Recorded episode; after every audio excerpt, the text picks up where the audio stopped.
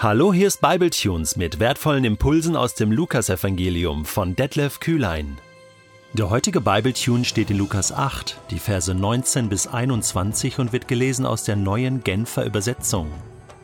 Einmal kamen Jesu Mutter und seine Brüder und wollten ihn sprechen. Doch wegen der Menschenmenge konnten sie nicht bis zu ihm durchkommen. Man teilte ihm mit, Deine Mutter und deine Brüder stehen vor dem Haus und möchten dich sehen. Doch Jesus erwiderte, meine Mutter und meine Brüder sind alle, die das Wort Gottes hören und danach handeln.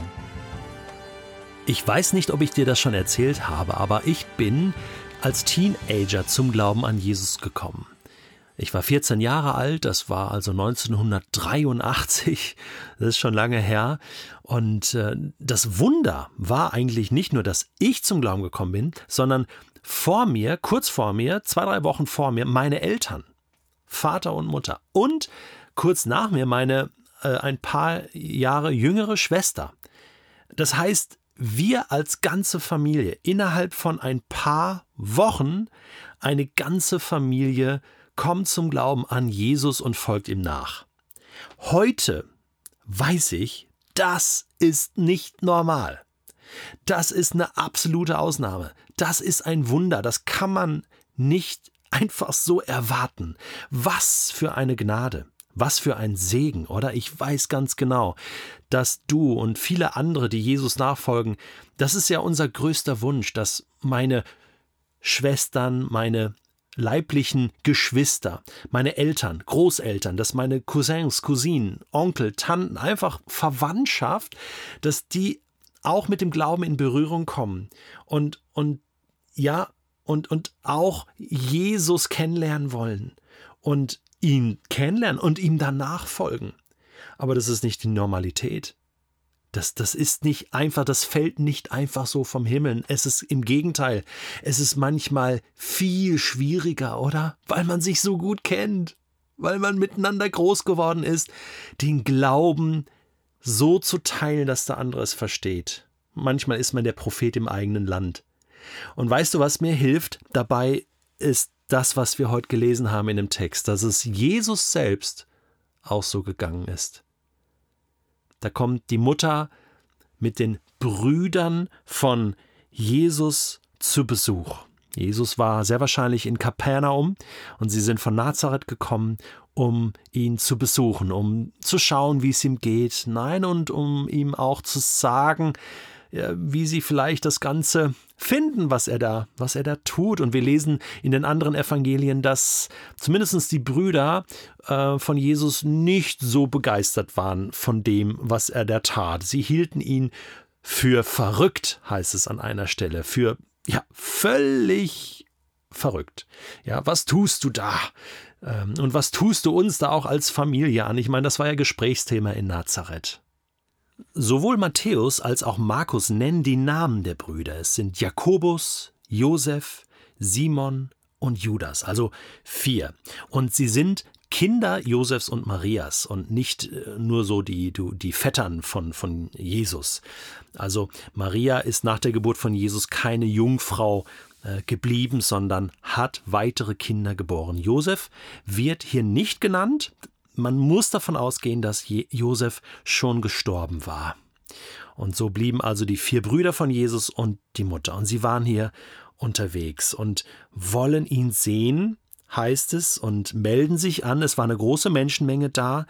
Und jetzt sagt Jesus etwas Verrücktes. Also diese Antwort macht deutlich, wo Jesus auch seine Priorität sieht. Und er, er sagt jetzt nicht, ähm, also nur weil es meine leiblichen Geschwister sind, ähm, haben sie von vornherein immer Priorität, sondern nein, sie sind im Moment im Glauben eher verschlossen, sie lehnen äh, das Reich Gottes ab, sie sind nicht offen dafür, also kann ich da nicht viel tun. Und die Priorität haben die Menschen, die Gottes Wort hören und danach leben wollen. Das sind meine Brüder und Schwestern und die Kategorie der geistlichen Geschwisterschaft ist eine größere eine höhere Kategorie als einfach nur das Leibliche. Natürlich ist meine Familie wichtig. Aber gleichzeitig gibt es da auch noch eine geistliche Familie. Und das ist umso wichtiger, wenn du sagst, hey, in meiner Familie kann ich meinen Glauben gar nicht teilen, in meiner Verwandtschaft bin ich das schwarze Schaf oder werde abgelehnt, äh, bin so der Einzelgänger darin, werde für verrückt erklärt. Ja, das hat Jesus auch erlebt.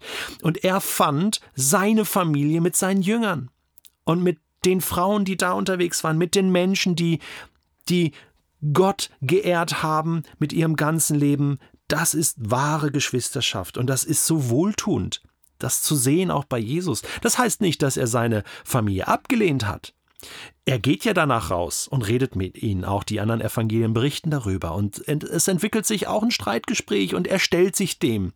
Und die Tür bleibt auf. Nicht anders ist es zu erklären, dass Maria später ja beim Kreuz dabei war, unterm Kreuz steht und, und Jesus kann zu Johannes, seinem Jünger, sagen: Hey, kümmere dich bitte um meine Mama. Du kannst ihr Sohn sein und, und Mutter, du kannst ihm Mutter sein. Und nicht anders ist es zu erklären, dass auch Jakobus und Judas, zwei seiner Halbbrüder, sage ich jetzt mal, dass die zum Glauben kommen, die sind in der Apostelgeschichte dabei. Jakobus ist der Gemeindeleiter von Jerusalem und schreibt den Jakobusbrief. Judas schreibt den Judasbrief. Das sind hinter Jünger von Jesus, obwohl sie Brüder waren. Das heißt, irgendwann haben die erkannt, wer Jesus ist. Deswegen die Tür immer auflassen, auch zur Verwandtschaft. Positiv bleiben, immer wieder einladen und dennoch klare Prioritäten setzen und sagen, ich tanze nicht nach deiner Pfeife, sondern ich tanze nach der Pfeife Gottes. Und äh, wenn die Menschen das sehen, auch die Verwandtschaft das sieht, wie wir unseren Glauben leben, wie ernst wir Jesus nehmen, und gleichzeitig den Kontakt aber nicht abreißen lassen, weiterhin liebevoll umgehen mit der Verwandtschaft, dann kann da etwas Gutes entstehen. Dann bleibt die Tür zum Himmel offen. Es ist schon interessant zu sehen, dass Jesus eben nicht mit seinen vier Brüdern Reich Gottes gebaut hat, sondern dass er auf ganz andere Menschen gesetzt hat. Petrus, Johannes, dem anderen Jakobus. Und dass seine Brüder erst später dazugekommen sind. Was mit den anderen geworden ist, weiß man nicht.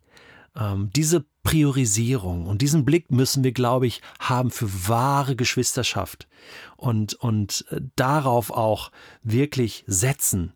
Und für mich persönlich heißt das, ich bleibe dran, auch in meiner Verwandtschaft für meine Verwandten zu beten. Ja, das fängt doch in meiner eigenen Familie an. Ich habe Kinder und es ist kein Automatismus, dass ich sagen kann, meine Kinder leben auch mit Jesus. Natürlich wünsche ich mir das. Ich lebe das vor, mal besser, mal schlechter.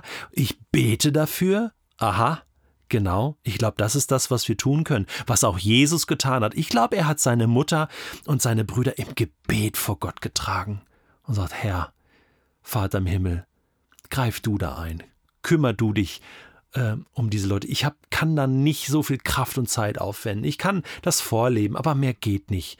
Herr, kümmer du dich um sie und zieh du sie mit deiner Liebe. Und das bete ich für meine Kinder, für meine Verwandten und auch für meine Freunde natürlich. Und das kannst du genauso tun, dass du betest, dass du vielleicht jetzt aufgrund dieser Botschaft wieder anfängst zu glauben, dass auch deine Geschwister, deine Eltern, deine Kinder, Egal wo sie gerade stehen. Egal wo sie gerade stehen. Und wenn sie mit dem Finger auf dich zeigen und sagen, du bist doch verrückt. Und ich werde nie glauben. ich will das nicht lustig machen. Es ist so ernst. Bete. Bete für sie. Das ist das, was du tun kannst. Und das ist viel, was du tun kannst. Gib den Glauben nicht auf.